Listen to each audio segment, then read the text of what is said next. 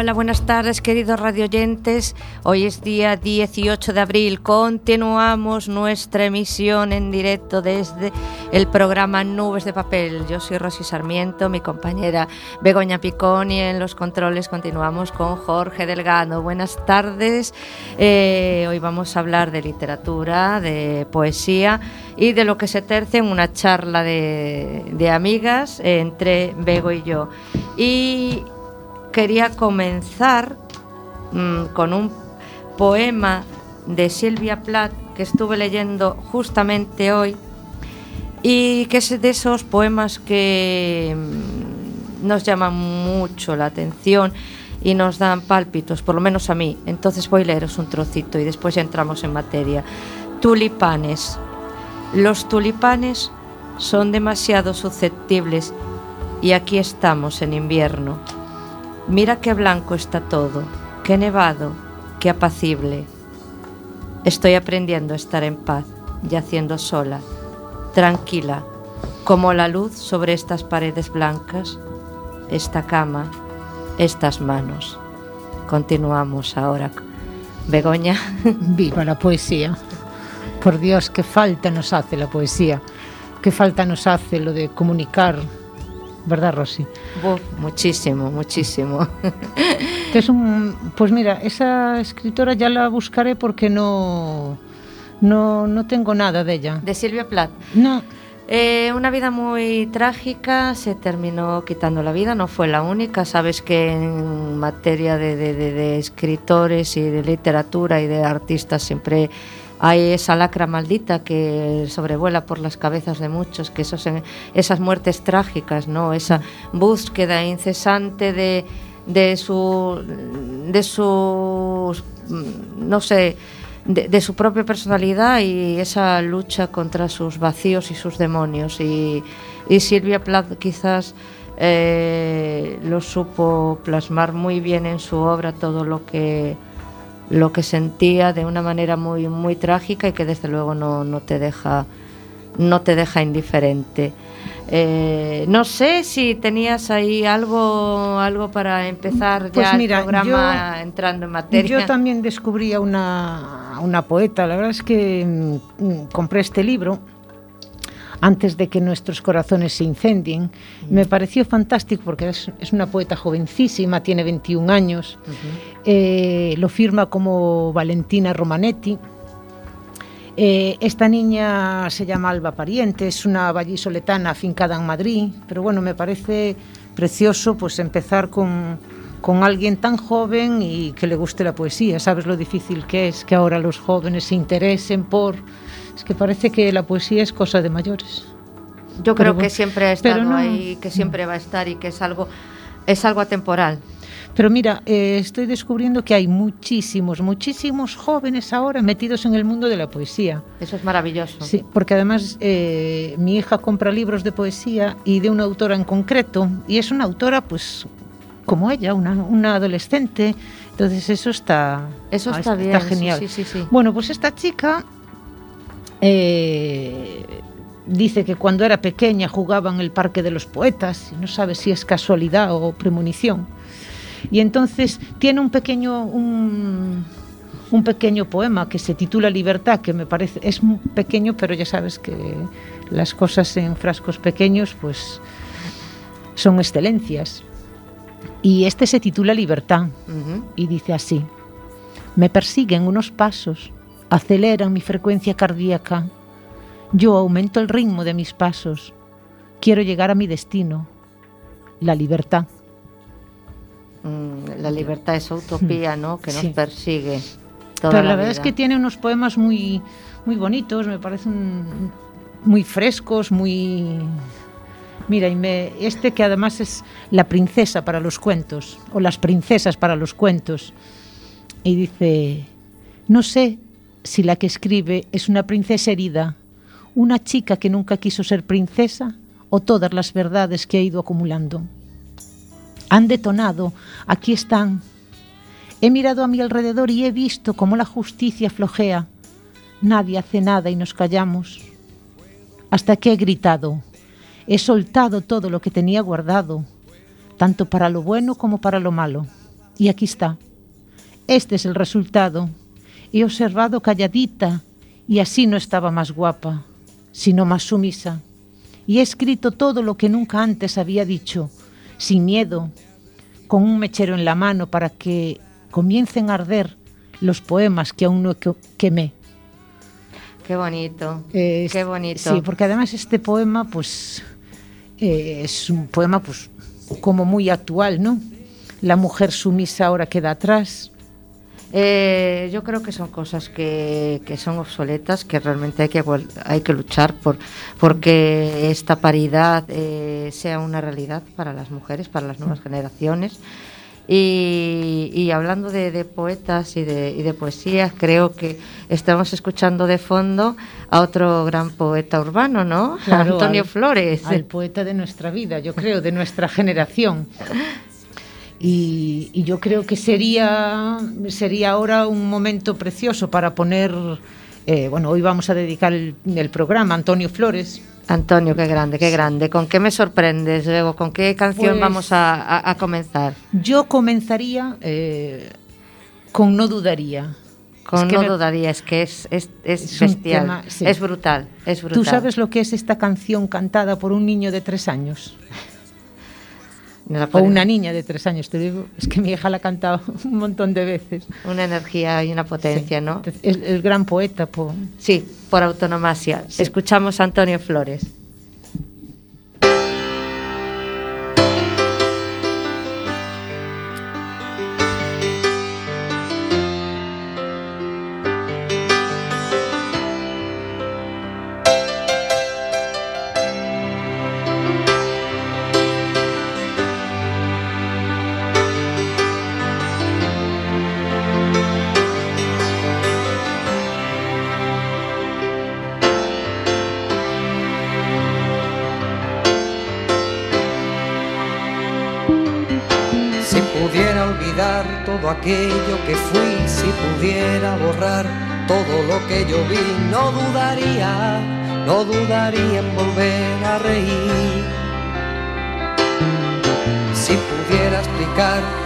Vidas que quité, si pudiera quemar las armas que usé, no dudaría, no dudaría en volver a reír.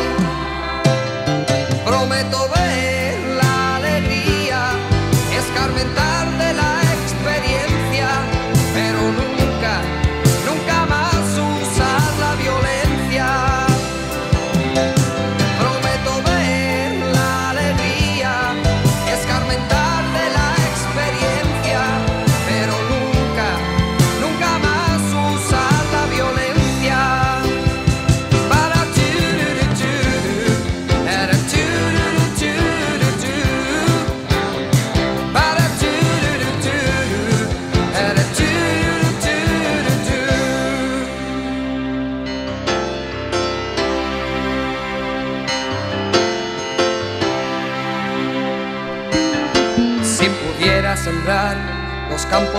Si pudiera devolver la paz que quité, no dudaría, no dudaría en volver a reír. Si pudiera olvidar aquel llanto que oí, si pudiera lograr apartarlo de mí, no dudaría, no dudaría en volver a reír.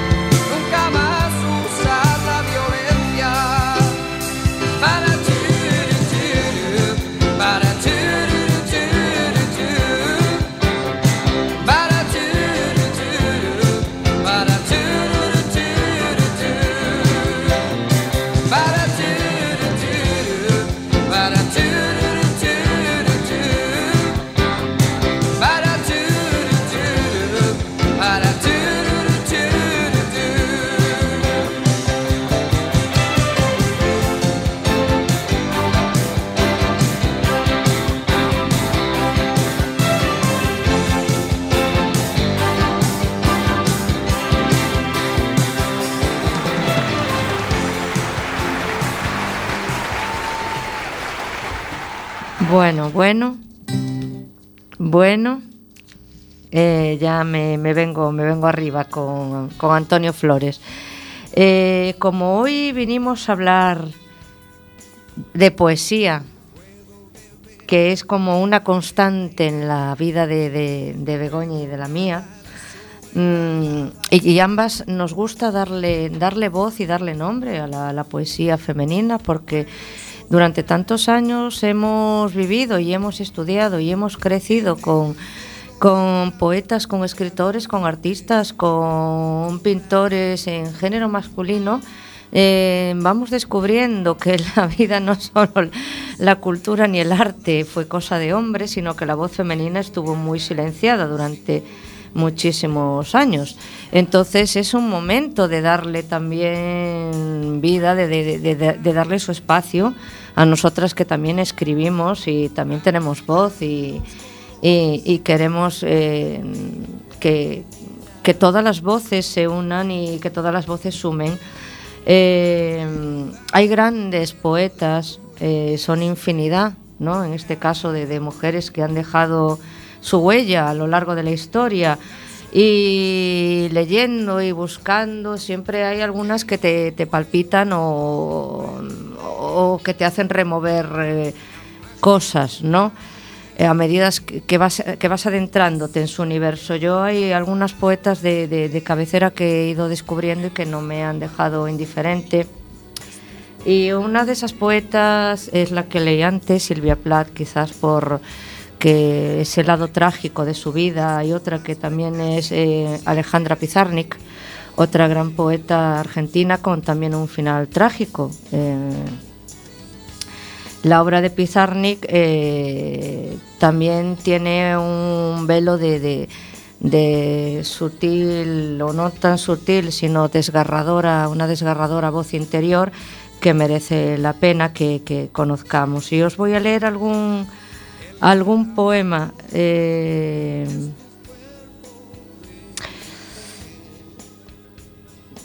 algunos versos de Alejandra Pizarnik. Si me llamaras si me llamaras. Lo dejaría todo, todo lo tiraría, los precios, los catálogos, el azul del océano, los mapas, los días y sus noches, los telegramas viejos y un amor. Tú, que no eres mi amor, si me llamaras. Es esa... Uf. eh, esa, esa, carga de, de, de, tragedia ¿no? ¿no? Que, que, ponía en, en todos sus, sus versos. Mm. Pero lo, mm, sí. antes lo dijiste que mucha, son muchos, muchos y muchas las poetas que, que trágicamente nos dejaron. No sé, yo creo que o que decidieron dejarnos. Que decidieron, sí. Sí, ellos, ellas lo decidieron así o ellos. Y, y yo tengo aquí, hay alguien que me, que me encanta, que es Alfonsina Storni Alfonsina también, también sí. decidió dejarnos. Sí, sí. Entonces. Metida bueno, en el, en, nadando sobre, en, en, el mar. Sí, pero bueno, que hay varias versiones. Creo que la versión más poética, más que, que, que más dice es que sí, que se adentró en el mar, que es. Pero en cambio yo estuve buscando información y parece que se tiró ya en el, en el mismo puerto. Sí. Pero bueno, hay esa versión que que va, coge la barca y se va ahí en medio del mar. Pero bueno, hay otros, claro, si se tira en medio del mar, ¿cómo la vas a encontrar? ¿Cómo sabes dónde estaba? No sé. Eh, no sé. Oficialmente la... eh, se tiró ya allí en el, Ofici en el puerto. Oficialmente eh, las muertes eh, trágicas a veces queremos darle un deje romántico, pero Eh, desde luego cuando son muertes como las de Alejandra Pizarnik eh, o eh, que se suicidó con una sobredosis o, o Silvia Plath también creo que fue con monóxido de carbono no podemos poner el toque el toque romántico a una muerte que sí. es eh, querer abandonar esta, esta vida para claro, ella se dice de Alfonsina se dice que bueno que ella no no podía declarar su amor abiertamente porque parece ser que, que estaba enamorada de otra mujer. Ay, ya, y entonces ya. en esos momentos que no se podía, y entonces eso con que le acababan de diagnosticar un cáncer, un cáncer de mama, pero mm. dicen que un mal diagnóstico, bueno, que eso la, eh, la asumió un profundo dolor. Entonces yo también traje un poema que además era como vivió ella sus últimos momentos y dice que agrio está el mundo. Agrio está el mundo, inmaduro, detenido. Sus bosques florecen puntas de acero Suben las viejas tumbas a las superficies. El agua de los mares acuna casas de espanto. Agrio está el sol sobre el mundo, ahogado en los vaos de, sus pantanos, inmaduro, detenido. Agria está la luna sobre el mundo verde desteñida, cazafantasmas con patines húmedos. Agrio está el viento sobre el mundo, alza nubes de insectos muertos, se ata, roto a las torres, se anuda crespones de llanto, pesa sobre los techos, agrio está el hombre sobre el mundo balanceándose sobre sus piernas, a sus espadas, a sus espaldas, todo desierto de piedras, a su frente, todo desierto de soles, ciego. Eh, siempre cuando lees cuando se lee un poema o cuando yo leo un poema, eh, le busco qué es lo que estaría pasando en el corazón de esta persona, ¿no? que la llevó a escribir esos versos.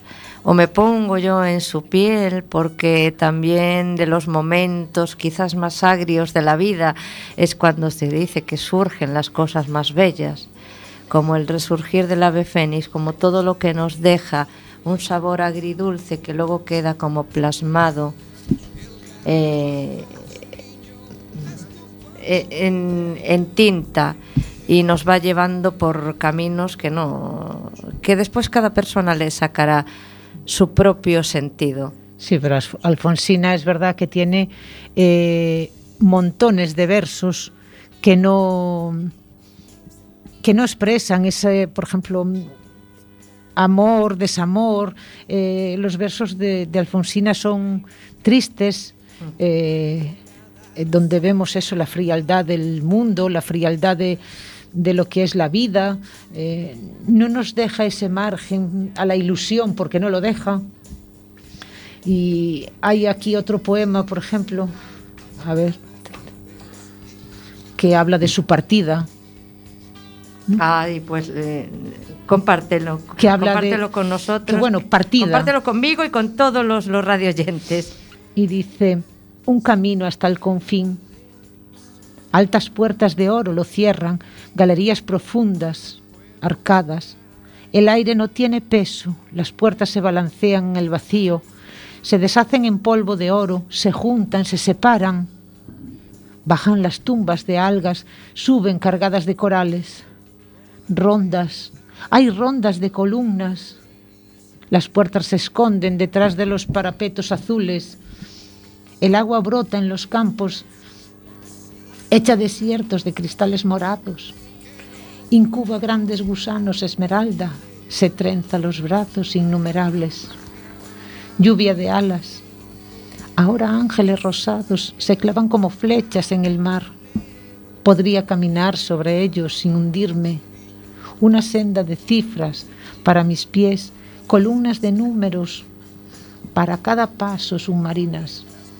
Me llevan, enredaderas invisibles alargan sus garfios desde el horizonte, mi cuello cruje, ya camino, el agua no cede, mis hombros se abren en alas, toco sus extremos, los extremos del cielo, lo hiero, la sangre del cielo bañando el mar, Amapolas, amapolas, no hay más que amapolas. Me aligero. La carne cae de mis huesos. Ahora el mar sube por el canal de mis vértebras. Ahora el cielo rueda por el lecho de mis venas. Ahora el sol, el sol, sus últimos hilos me envuelven, me impulsan. Soy un uso. Giro, giro, giro, giro nos estaría describiendo aquí cómo pensaba morir ella. Es, eso es lo que te comentaba te comentaba antes, que no sabemos eh, eh, cada uno le puede quitar su, su propia lectura eh, y eso es algo que nos que hace que nos planteemos muchas cosas. Siempre la poesía, sobre todas las cosas, tiene que, que remover, que remover conciencias, que remover corazones, que remover sentimientos. Es, eh, ¿qué, qué, sientes tú cuando, cuando escribes, Bego? Eh, Sabes que ahora mmm, hace tiempo que no escribo poesía. Hace, bueno, está ahí la cosa. Bueno, escribí algunos pero es verdad que este último año casi todos los poemas se dirigen a un solo punto ya. y a un solo tema y tampoco quiero que sea así.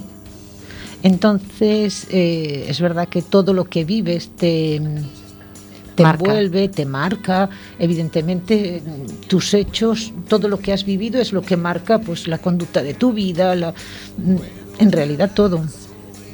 Pero sí que es verdad que a veces eh, yo cuando escribo un poema no busco, no estoy pensando, Ay, voy a escribir sobre esto, no.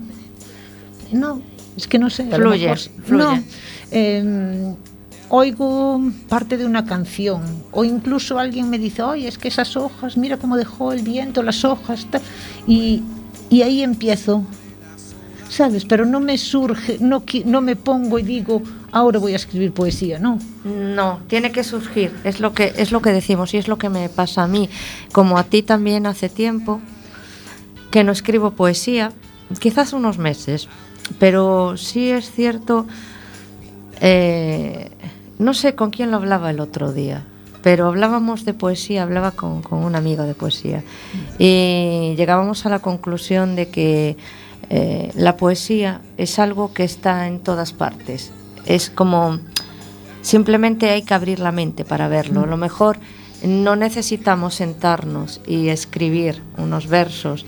Eh, está en el aire, está en una canción que está tocando, está en un paisaje, sí. eh, está en una pareja enamorada, está en un niño jugando.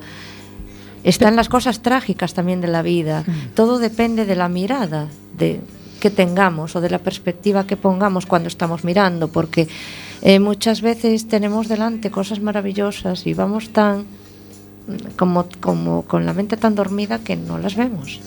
Mira, no las vemos. Eh, pero es que, eh, y no solo eso, a veces, eh, por ejemplo, yo, a veces poesía, eh, imagínate, eh, tengo un poema que además es un poema que me gusta mucho y que, que lo dediqué con mucho cariño.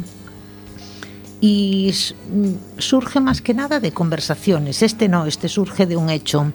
Este se, se, lo, se lo dediqué a la suegra de una gran amiga mía, Lucía Vilches. Ajá. Eh, que yo conocí a Concha, pues hace pues muchísimos años. Aún ella estaba, bueno, en su tercer en su tercera edad, pero en su juventud de esa de esa edad, ¿no? estaba uh -huh. perfectamente. Y esta mujer tenía tenía Alzheimer. Pero era una señora que es que era increíble. Siempre bajaba de su casa súper elegante con su chaquetita, con su o sea, perfectamente peinada, con su porque además creo que llevaba su peluca, su, mmm, pero inmaculada, uh -huh. ¿sabes? Y ella, ya sabes que los, eh, pues las fechas te marcan. Y en su enfermedad ella se quedó en septiembre. Es verdad que hechos importantes de su vida, se casó, eh, hechos importantes eh, sucedieron siempre en septiembre. Y en, entonces ella se quedó en septiembre. Y yo, eh, es verdad que tengo un poema de que siempre era septiembre. ¿no? Porque para ella era siempre septiembre. Y era una persona además muy entrañable, que además os recuerdo con, con ese... Y le decía a lo mejor la nieta, pero abuela, ¿dónde vas con ese abrigo que hace mucha calor? Dijo, sí, nena, es que para ser septiembre, qué calor hace, ¿verdad? pues que a lo mejor bajaba de casa toda arregladita y con su chaqueta fina. Abuela, ¿pero dónde vas con eso? ¿Tú no ves que, está lloviendo y que hace frío? Vete a poner un abrigo. Sí, nena, es que para ser septiembre hace mucho frío, ¿verdad? Entonces ella se quedará en septiembre. Por eso que a veces... Eh, ¿Dónde está la poesía? Es que yo creo que está en todas partes, en una conversación. Nada, pues alguien me dijo, pues no sé, es que hablas, a veces hablas de, de, un montón de cosas y no te das cuenta y te giras y te mm, sigues pensando y dices, ah, me gusta este verso. Yo suelo escribir ese primer verso. Yo también. Y después eh, sale todo lo demás. Sale todo lo demás, ¿verdad? Es como que se te activa ahí algo, un chip, una lamparita, mm. el piloto y, y luego ya eh, surge de una manera tan espontánea y es algo como eh, que te llena de, de una... Eh, es, es, una sensación tan plena, hmm. tan plena, es hasta orgásmica, ¿verdad? Escribir. Más o menos. que necesitas tú ahí como, ay Dios mío, que estoy viva, ¿Sabes? estoy escribiendo, sí. estoy, eh, estoy brotando, esto es una felicidad tan, tan absoluta de esos momentos en los que te sientes que si no si no sacas todo eso que tienes dentro, te, te falta algo, ¿no? Y... Mira, yo te voy a contar un secreto. Yo tengo dos momentos en mi vida súper inspiradores. Mm. Que además me salen, ¿sabes? Que sale solo. Sí. Y además me da mucha rabia porque son dos momentos en que ni tengo un lápiz cerca, ni un boli, ni un papel, ni, eh, ni un móvil para grabar. Es que no tengo nada. Uno es en la ducha es que mientras me ducho, no te puedes imaginar la cantidad de versos que me salen. Y a veces sigo, sigo recordándolos y sigo repitiéndolos para acabar de ducharme. Y, y es, lo primero que hago es, ta, ta, ¿sabes? Hacer el... Y otro es justo cuando me estoy quedando dormida. Ah, eso es una puñeta. de verdad que sí.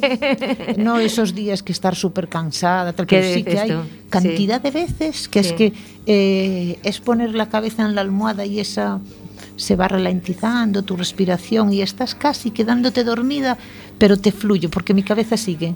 Sí, Yo sí, quiero sí, dormir, sí. pero no sé por qué mi cabeza fluye. Sí que tengo ¿eh? en la mesilla, tengo un, un, cuadernito con un boli. Es que a veces te estás, estás en ese punto de que no sabes si eres capaz de levantarte, de no, de levantar el brazo, de no levantarlo. Y me da tanta rabia. A mí eso me pasaba más antes. Ahora tengo el sueño más ligero, entonces no tengo ese problema. Pero, pero si eres en esos momentos que, que incluso estás quedándote dormido y empiezas a, a, hilar una historia en tu cabeza que dices, ay Dios, ahora es el momento, sí, esto va, me acordaré, lo tengo que anotar, no, mañana me voy a acordar. Y no. sabes que no, que te, leva o te levantas y la anotas o después se va. Sí, sí, es que tienes que anotarlo esa... en ese momento. Y a mí me pasa muchas veces y a veces me salen versos, Rosy. Eh, digo, para mí, yo creo mejores, increíbles, increíbles ¿verdad? Ojo, y que, pero es que a veces me da tanta pereza de abrir la mesilla, tal, que ya me estoy quedando dormida, que claro, me levanto a las 7, que, desde, que tengo que dormir, ya suelo arañarle horas a la noche, eso siempre. Eh. Nunca me quiero ir para cama, yo creo que soy ave nocturna. Y, y, y, y a veces sí que lo hago, ¿eh? que hago y cojo y escribo y tal.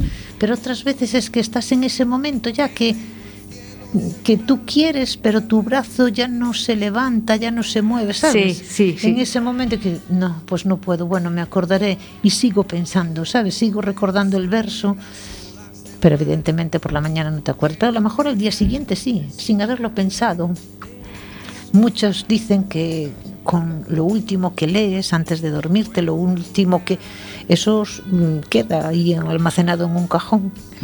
Queda todo en el subconsciente. Sí. Y si es verdad, me acabo, acabo de venirme a la mente. Eh, no me acuerdo, no recuerdo el nombre, pero estos días que he estado como leyendo, siempre tengo ahí artículos eh, a mano de culturales y, páginas, ¿no? Eh, eh, y vi uno de una, eh, de una historia de estas increíbles, como habrá muchísimas, de una chica, una esclava negra, que la llevaron de África, que mm, bueno, pasó un montón de penurias, pero la mujer escribía uh, o decía sus versos y le hicieron 50.000 pruebas, exámenes eh, le preguntaron de dónde quitaba esas letras, de dónde quitaba esas composiciones, cómo habían llegado hasta ella. Y al final, después de muchos estudios, dieron en descubrir que era negra, que era esclava, pero que también era poeta. Y la pena es no tener a manos ni su nombre ni, uno, ni alguno de sus versos, pero a lo que me remito es que hay algo que realmente sí anida en el alma de cualquier persona y que lo tienes, muchas veces está dormido, pero que lo tienes. Y cuando está dentro y surge fuera y lo dejas florecer, eh, eh, nos regalan esos maravillosos poemas que quedan ahí en la, en la historia del mundo y, de la vida y que luego alguien los recoge y sientes que siempre han estado esperando por ti. ¿No te ha sucedido eso? Pero sí, muchas veces. ¿Eh? Eso que dices tú hoy. Mm, por eso te decía que a veces al día siguiente no recuerdo ese, mm, ese verso y a lo mejor pasan dos o tres días y te vuelve a la mente como si eso estuviera ahí para ti. El destino, nuestras... Bueno, nuestras estrellas, es que yo no sé, pero yo tengo estrellitas. Yo creo que todos tenemos ese, alguien, algo en el universo que somos energía y la energía siempre está en continuo movimiento y está fluyendo y la energía nos lleva, nos trae, nos pone en contacto y hace que coincidamos con personas que nos aportan eh, cosas buenas, otras cosas no tan buenas, eh, quizás aprendizajes, pero que todo siempre tiene una causa, que todo pasa por, por algo. ¿no? Eh, ¿escuchamos alguna otra canción? Mira, ahora vamos a. Seguimos con Antonio Flores, claro. Entonces ahora vamos a escuchar Siete vidas.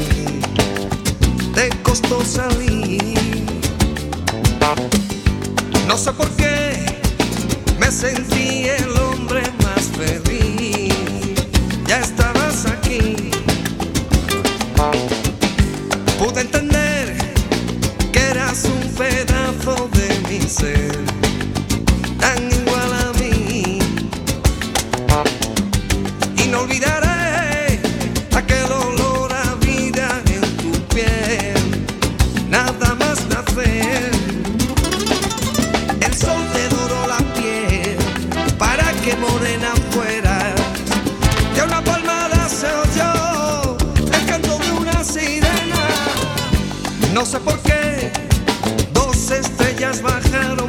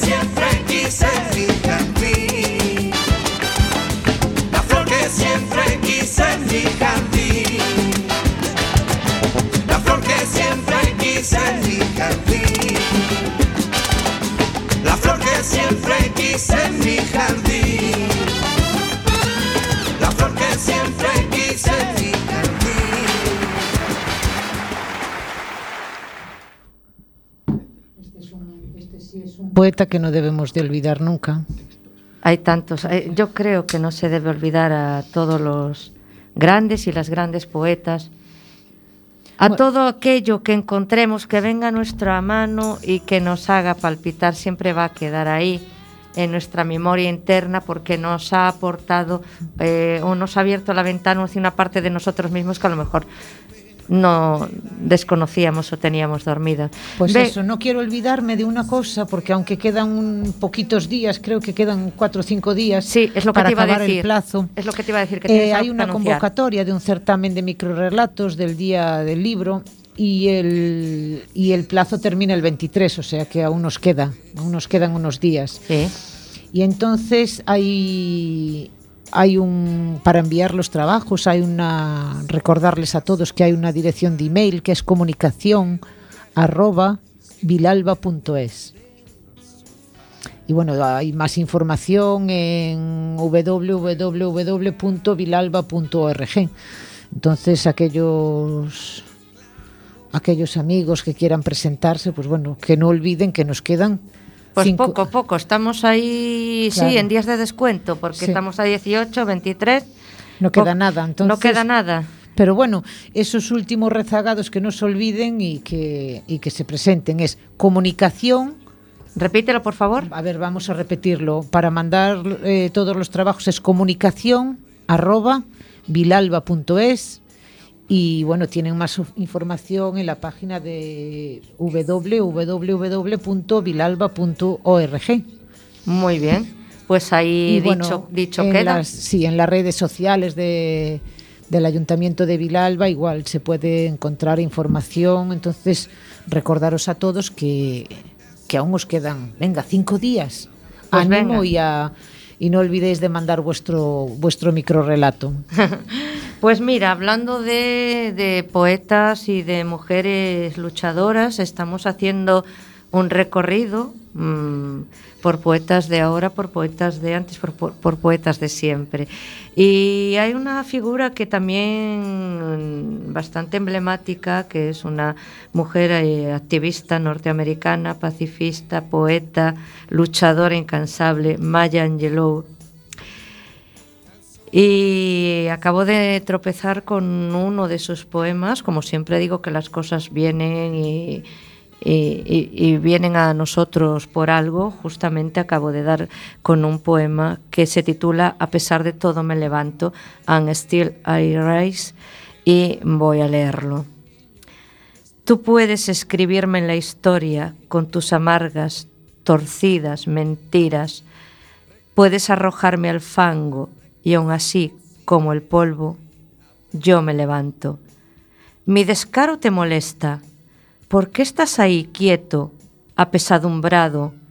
Porque camino como si fuera dueña de pozos petroleros, bombeando en la sala de mi casa, como lunas y como soles, con la certeza de las mareas, como las esperanzas brincando alto. Así yo me levanto.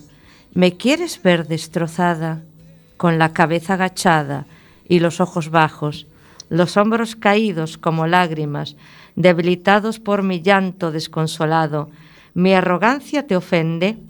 No te tomes tan a pecho, que yo iría como si tuviera minas de oro, excavándose en el mismo patio de mi casa.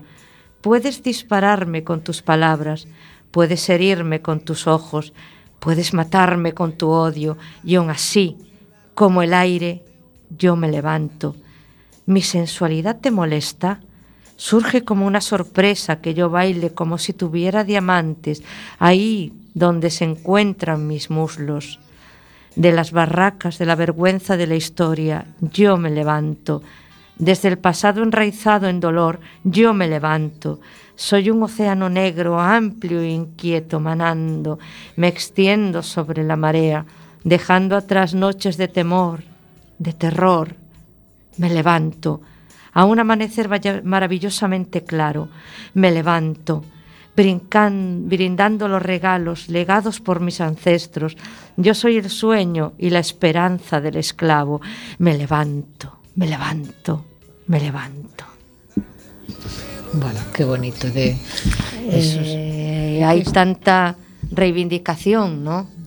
Tanta que esconde detrás de este, de este problema la, la toda una lucha, ¿no? De, tanto tiempo, de una raza, de tantas desigualdades, de cómo se tiene que sentir una persona cuando está eh, menospreciada, cuando está pisoteada, cuando está hundida. ¿De dónde emerge ese, es esa, como esa flor que brota en medio del asfalto, ¿no? que dice, yo estoy aquí, Yo voy a volver otra vez a luchar, voy a volver a erguirme contra todas las injusticias, contra todo el que quiera aniquilarme, contra todo lo que quiera anularme. Y eso es... Eh, eh, Eu agora eh, cambio de, de idioma, porque agora do tema que vou a falar prefiero facelo en galego. Uh -huh. Pero é verdad que a poesía non só se trata de, de cancións de amor, de reivindicar, no. no? de reivindicar o teu amor, no? é que eu creo que a poesía nace eh, con dúas vertientes, pois sí, de amor, pero tamén de protesta. Clarísima, eh, además. Que ademais era unha forma de protestar todos os juglares e eh, eh, toda esta xente, pois en realidad o que facía era poesía. Mm. Vale, entonces ah, eu agora falando de mulleres poetas, sabes que, bueno, eh, na temporada pasada, creo que xa no verán do ano pasado ou xa do anterior, xa non recordo, fixéramos eh, un programa dedicado a María Mariño, Sí, que además, a María Mariño, sí, é verdade. Sí. Eh, eu creo que é unha das poetas olvidadas, ¿no? Porque bueno, eh, é verdad que a súa trayectoria empeza tarde, sobre todo cando ela se traslada ao Caurel, porque o seu marido era maestro, eh, eh, estuvo sempre moi vencellada, Uxío Novoneira, foi un pouco quen creiu en ela desde o principio, quen, quen leiu os seus primeiros versos e, eh, e, e lle dou a importancia que si realmente tiña, que ela non, non pensaba que tuvera nunca, non? Ela é unha, eh, foi unha poeta que escribiu eh, describiu perfectamente o que había ao redor dela, non? En, alá no Caurel. E, e este poema pequeno que ademais a mí me, me gusta moito e di Tiven medo de bogar, uh -huh. tiven medo de auga clara, aunque fora cuns borremos, aunque foran na mar calma, non bogaba, non bogaba. O medo xa non sei del, xa secou o mar longo, e sin saber donde veu, si é do outro ou é meu, navego nun mar de fondo. O sea que é unha poeta que, que sí, que, que estivo nos, nos apogeos da súa poesía, metida no caurel, que describe perfectamente, pero e esta relación ao mar será realmente que fala do mar O será, será de su mar interior, o será de su... Claro. De, de, de, de sus carencias, de sus anhelos, de su... Bueno, porque aparte ela era unha muller de, de costa, porque ela nace en, nace en Noia. Ah, entonces no ela eh, é unha muller de costa don, eh, botaba de menos ese mar eh, que había nacer Sí, bueno, eh, María eh, bueno, María. es que como se puede eh, se pueden hacer varios símiles con, la, con, los poemas, es lo que decimos siempre. Si te pones eh, a intentar eh, averiguar qué se esconde detrás de, cada verso, yo creo que anhelos, ¿no? anhelos, luchas, vacíos, a veces querer eso, reivindicar cosas que, te remueven y que sabes que, que es momento de decirlas en voz alta, de ponerles un nombre y de, e de lanzarlas, ¿no? A, Chela, al aire. Si, sí, ela foi unha muller moi adelantada á súa época porque eu recordo na biografía dela, pois queda reflexado que aparte o seu marido era maestro, pero bueno, estuvo temporadas pois de estar enfermo, e ela era que era que daba clase.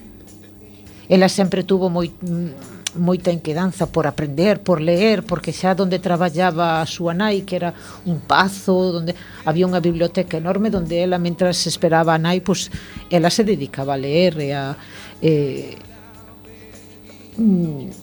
e a cultivarse, ela tiña esas ansias por leer por aprender, pero bueno, tamén é certo que nesa época pois tampouco se facía, as mulleres podían facer grandes logros en canto aos estudios, pero ela foi unha adelantada á súa época. Foi eh, que eh, por eso es tan bueno reivindicar eh, los nombres de las personas que conocemos, también o que tenemos ahí a mano, que tienen una, una vida, unas vivencias, unas eh, unos versos eh, maravillosos que a veces no, no surgen o no se les da eh, la relevancia que realmente tienen. Quizás que tienen que, llegar a las personas o a las manos adecuadas. Es como todo, ¿no? Lo que hablábamos antes. Que, que, todo, que todo nosotros, todo lo que hacemos siempre va camino de alguna parte, de algo que lo está guardando en algún punto del camino, o lo veamos o no lo veamos nosotros, o quizás esto es como la metáfora de aquella persona que planta un árbol y sabe que nunca va a sentarse a su sombra, descubre el misterio de la vida, ¿no? Claro. Y, y eso es eh, realmente la, la, la metáfora de la propia existencia humana. Sí, porque ademais ela non só escribiu en galego, porque ela tamén ten algúns versos en, cast en castelán. Eh, un deles eh, dice así que hoy me despertó un murmullo que parecía de ayer Me erguí rápidamente para verlo. El sol debió atemorizarse alumbrada con la noche. Mundo que a mí me envuelve, mundo que a mí me envuelve, es de alientos muy guardados, profundos mares, ir, profundos mares sin ir vienen en ondas vivas de ahogados. Mundo, mundo, gruta mía, techos llenos de tierras de luz, largo campo sin veredas, sois vosotros mi vela, o de ti solo una cruz. Entonces, ela eh, aquí sí que eh, estos é dos primeiros dos primeiros poemas que escribe. Eu penso que cando se traslada ao Caurel, ese mar sí que sigue dentro dela. E despois é verdad que as, según vai pasando o tempo, eh, sí que mete toda esa toda esa naturaleza, toda esa eh, eh todos esos carballeiras que había, todo, sabe, bueno, que había que hai, supoño, que las estarán. Entonces ela fai como ese eh, se ve claramente porque ademais, por exemplo, no último libro que ela eh, creo, creo recordar que xa non ve publicado, porque ela eh, o último libro o empeza cando lle detectan a enfermedad. Uh -huh. Entonces eh, pois xa son versos moito máis tristes, moito máis, sabes, eh, moito máis inmersos en toda esa melancolía que, se, que sentía pola enfermedad, non? Bueno. Entonces, ele é unha eh, esos dous libros que ten, se ve claramente que temos algúns vers, algúns eh poemas sueltos que sí que escribiu en castelán, pero despois os dous libros se ve claramente que un é cando chega o Caurel, e outro é eh, porque ademais foi xusto despois eh, cando cando ela está en esa vorágine de éxito, cando sale o seu primeiro libro, e, e cando lle descubren a enfermedade, ela está escribindo o seguinte, non? Entonces se ve claramente esa transición, bueno, o vemos agora porque conocemos a súa vida, pero bueno, antes non era tan tan tan notorio. E por eso a mí me gusta recordar sempre estas poetas, pois eh que bueno, que tuveron moi pouco mm, non moi pouco recorrido, me refiero a que eh, sí, tuvo pouco recorrido, pero eh, pero a lo mejor non foi non se lle, non se lle fixo ese ese ese homenaje que tú crees que debería sí, haberse, ese reconocimiento. Sí. De todas formas, mira que hai moitos hai moitos colexios co nombre de María Mariño, eh? Bueno, eh, eso sí. ya es un reconocimiento en sí. Sí, sí eh, mira. A su eh, figura. Eh, sí que hai hai varios. Eh, E despois temos que, bueno, o, o creo que foi no 2007 se lle dedicaron o Día das Letras Galegas a Ah, bueno, pois pues María mira, Mariño, es que eso bueno, tamén, claro. Pero ti falas de María Mariño e eh, eh, moi pouca xente a Bueno, a recorda. Bego, eh, eh, cuántas sí. grandes figuras relevantes hai que tampouco se se reconocen a día de hoy, es que todo depende de la búsqueda de cada uno, de lo que te mm, de hacia dónde vayas, de, de, lo que te guste, lo que cuando te gusta y te apasiona un tema, profundizas y descubres eh, personas o, o, poetas o escritores que dices, oh, esto no lo conocía o no tal, o, y no quiere decir que no hayan dejado su huella, sino simplemente que mmm, llegan a las personas que tienen que llegar en el momento que tienen que llegar. Sí, porque mira, esta poeta chega a min, bueno, eu eh, o nome de María Mariño sí que me sonaba, sabía que era poeta, pero a verdade é que non le era nada dela nunca. Ajá. Entonces a mí me chega máis de cerca cando eh, bueno, os sobriños de María Mariño, varios deles son amigos de pois nosos de fai moitos anos.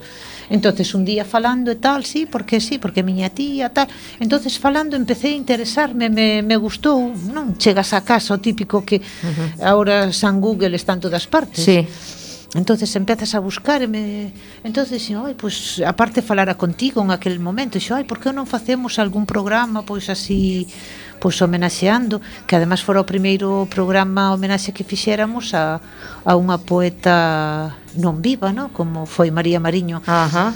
e foi unha experiencia eh, que a mí me encantou pois esa forza como muller porque bueno, aparte os sobrinhos me facilitaron documentación, sabes, que uh -huh. tiñan a súa biografía e tal. E me pareciu extraordinaria, pero todas as vivencias dela eh, Eh, sí, me pareció Esto daría para otro para otro programa que seguiremos y continuaremos hablando de María Mariño y demás, pero el tiempo como siempre Bego se nos va y tenemos casi que despedir el programa. Ah, pero mira, temos que despedirlo, pero vamos a facelo cunha canción que ademais, eh, bueno, despois despediremos primeiro a canción, vale? Entonces, eh, despois a canción No, da. Bueno. no, estamos con el tiempo encima. Claro, es que todos estamos en... con el tiempo encima, Bego. Vamos a ir eh, despidiéndonos y, y, y después eh, eh, no, nos iremos en... con el vaivén de, de Antonio Flores, pero sí. tenemos que despedirnos hasta el siguiente programa. Bueno, abrazos para todos. Eh, estamos encantados de, de que nos escoitedes, estamos encantados de estar na radio, estamos encantadas de falar de poesía, de literatura. Hoxe queríamos falar do teu libro, Rosy, e bueno, non nos dou mi tempo. libro, mi libro está está aí, espero poder anunciar máis cosas máis adelante. Bueno, pero cando falamos do teu libro, eu che fixen unha entrevista, pero non leer o libro.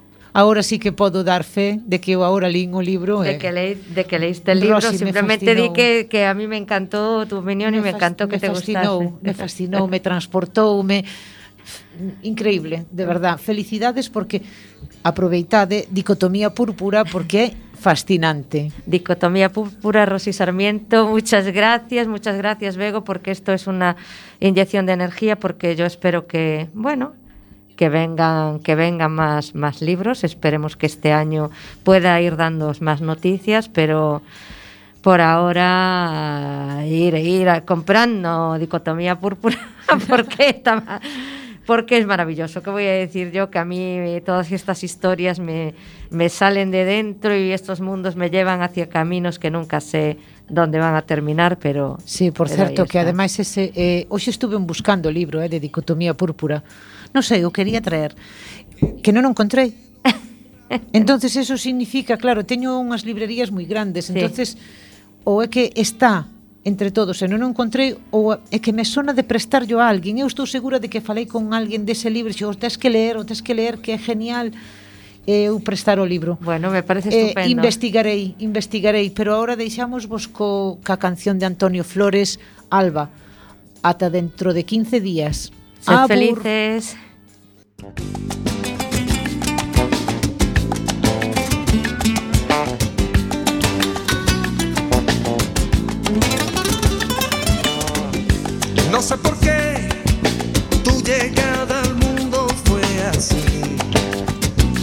Costó salir. No sé por qué me sentí el hombre más feliz,